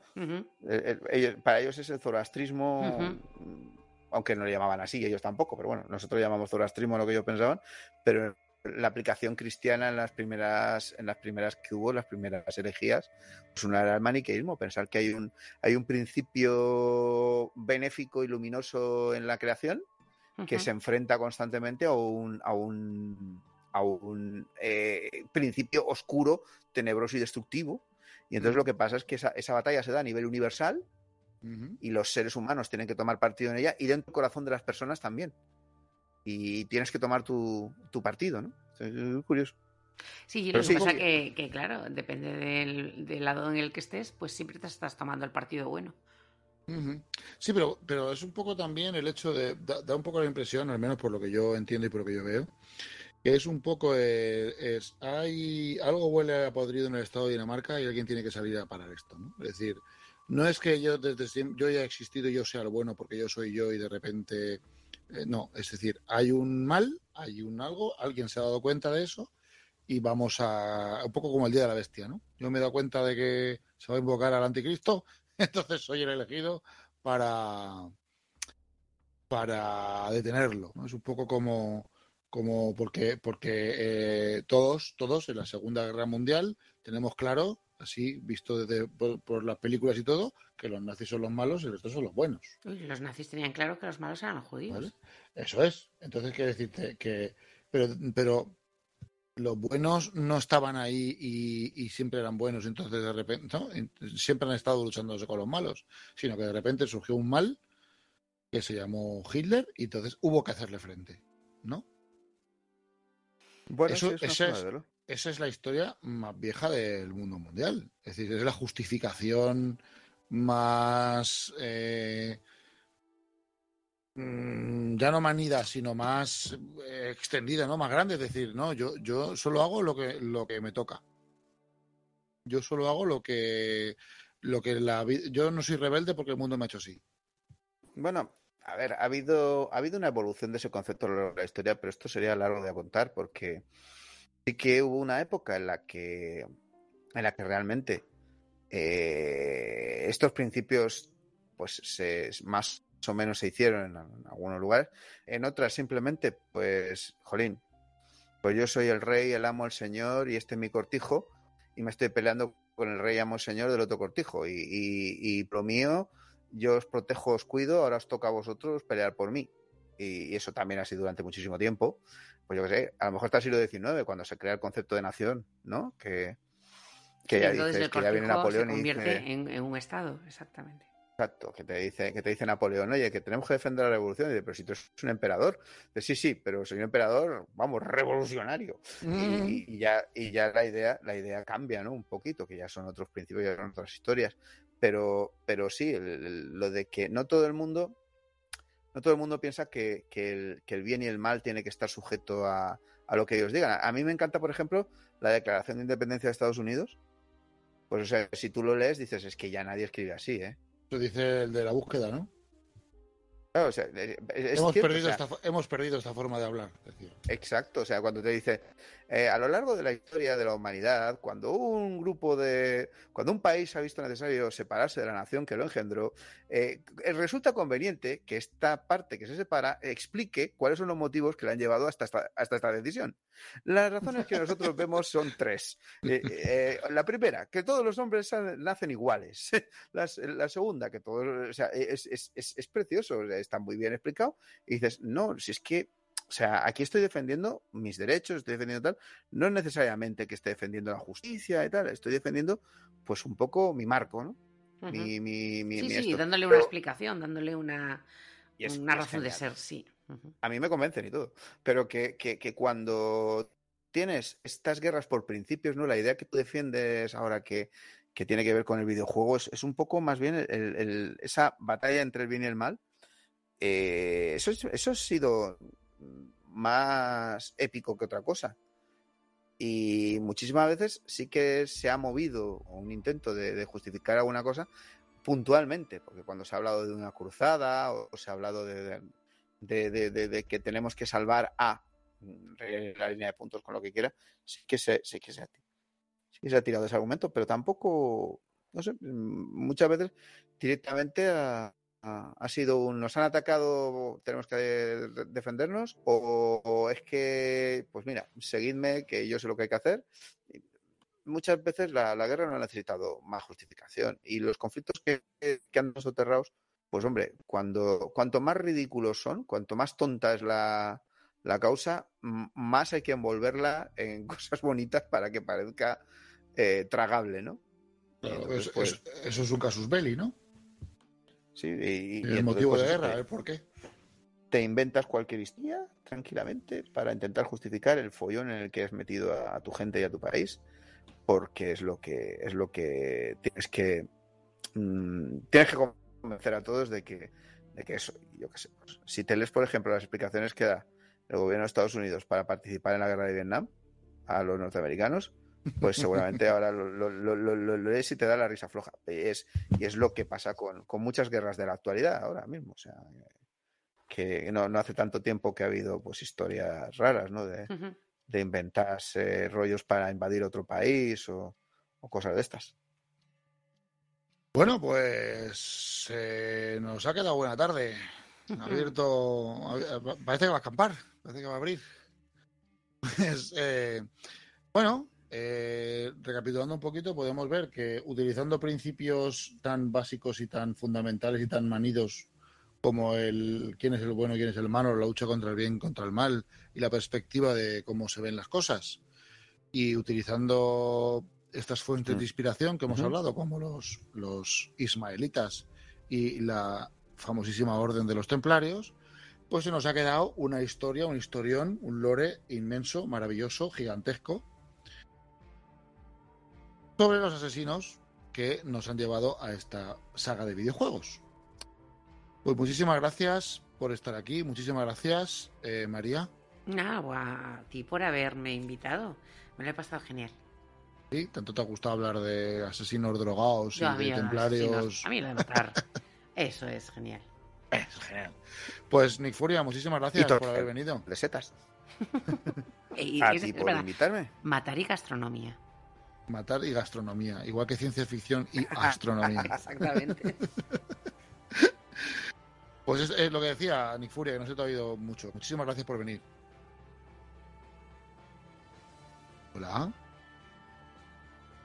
Pues eso, que a, a ti por a ti por invitarme, y yo encantado. Muy bien. ¿Qué se siente al ser lo- los primeros invitados que repiten en, en Vivo Entre Magas? No sé, es como cuando la Pantoja dice, yo nunca repito traje, y hoy, sin embargo, he decidido ponerme el de Nochevieja del 1958. Pues eh, una emoción muy grande, muy grande, muy grande. Porque esta mm, ocasión única, ¿eh? ¿qué es eso? Como repetir un traje en la pantoja. Qué grande esta sensación y qué gusto que da. Ay, ay, gracias. Ay, Dios mío. Gracias, público. Hombre. Pues muchísimas gracias de verdad a los dos. Eh, ha sido Pues una... nada, yo, yo, hombre, muy contento. No sabía yo que estábamos batiendo un récord. No, tampoco. Sí, sí, habéis, habéis marcado un hito. O sea, esto es... eh, Además, además habéis marcado un jodido precedente. Ahora no puedo decir a otro que no venga. Tengo que... Claro, claro, no le puedes decir que no repita. Ah, pues no es que no repetimos, mentira. bueno, pues eh, de verdad, muchísimas gracias a los dos. Sois una fuente de sabiduría y pozo de inspiración. Muchísimas gracias, eh, querida audiencia, queridos escuchantes, querida selecta audiencia que estáis siempre al otro lado de los micrófonos. Yo no me presentaba al principio de todo, pero porque siempre me- yo siempre presento a JJ, JJ lo que me presenta a mí, tal igual, pero bueno, eh, da igual. Eh, Si ya escucháis esto, Ahí va. sabéis quién soy. Eh, muchísimas gracias a todos por estar ahí. Espero que os haya gustado. Cualquier cosa que queráis, eh, dejádnosla en comentarios, sobre todo en Evox, bueno, aunque estamos en iTunes, en Spotify y donde. Ah, por cierto, por cierto, Nick Furia y María, ¿dónde, dónde os encontramos a vosotros? En iVoox, principalmente. Vale, y en redes y eso, ¿queréis decir alguna cosilla? Pues tenemos nuestro Twitter, eh, arroba rama-con, y tenemos Insta también, eh, Cita con Rama, eh, y tenemos también un Facebook, o sea que nos podéis encontrar ahí. Cita con rama como suena, ¿no? No es con Sí, sí, dos sí. Es con una Cita sola. con Rama, sí. Nick, No, no, vamos por las ramas. ¿tú tienes Pues, algún... Tienes algún, yo, algún- eh, ahí también solemos. Eh, yo personal tengo Twitter solamente, el Antogom, ¿no? de Antonio Gómez, pues Antogom 1. Y, bueno, pues suelo estar ahí, eh, de vez en cuando miro el Twitter y todo, y, suelo estar con, pues con eso, con, con arroba Victoria Podcast, que es también donde, donde están nuestros podcasts de historia, y, y, y arroba Casus Belli, que es donde eh, vamos con el tema de, de las batallitas y de las de la historia. Pues muy bien, muchísimas gracias, eh, queridos escuchantes. Ya tenéis donde darle amor a esta gente en redes. Espero de verdad, esperamos que os haya gustado. Seguid ahí, gente maravillosa, y nos vemos en el siguiente. Muchas gracias y adiós. Adiós. Hasta. Y detenemos.